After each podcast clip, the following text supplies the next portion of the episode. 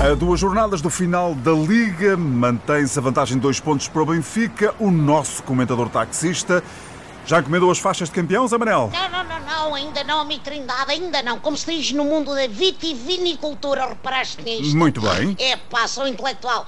Até ao lavar de cestos, é Bindima. Sim, senhor. Eu sei lá se o Benfica, um dia destes, não sofre um golaço na primeira parte e depois é incapaz de marcar cinco na segunda. Ah. Ah, pois é, além do mais, parece-me que o futebol deixou-se de contaminar justamente pelo clima da crise política. Ah, sim? Repara que até Sérgio Conceição apareceu a dizer ou me dão condições ou me vou embora.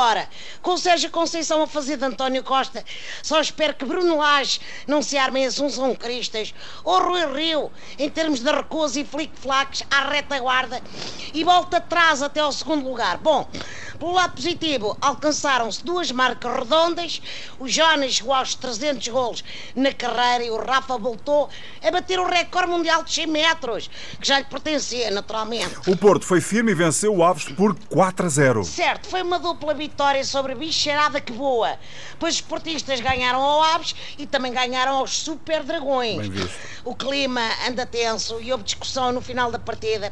Sérgio Conceição diz que são assuntos de família, mas assim, a olho nu, ou melhor, a olho em trono nu, eu diria que as relações entre a equipe e a claque estão num perigoso 7-9 na escala de bordoada. Bom, ainda o campeonato não terminou, mas já se fala do mercado de jogadores e o meu voto honesto é que se concretiza a anunciada da transferência do Iker Casilhas do hospital para a casinha dele, calminho e restabelecido. Isso mesmo. Para o Sporting também houve goleadas, Zé Manel, com uma vitória 8 a 1 sobre o Belenenses. Epá, e não foram mais porque o árbitro mandou fechar o estaminé mal soaram os 90 minutos. Se tivesse durado mais 5 minutos e o Bruno Fernandes não fosse um lambão a fazer hat-tricks, dava para cada jogador do plantel marcar um golo.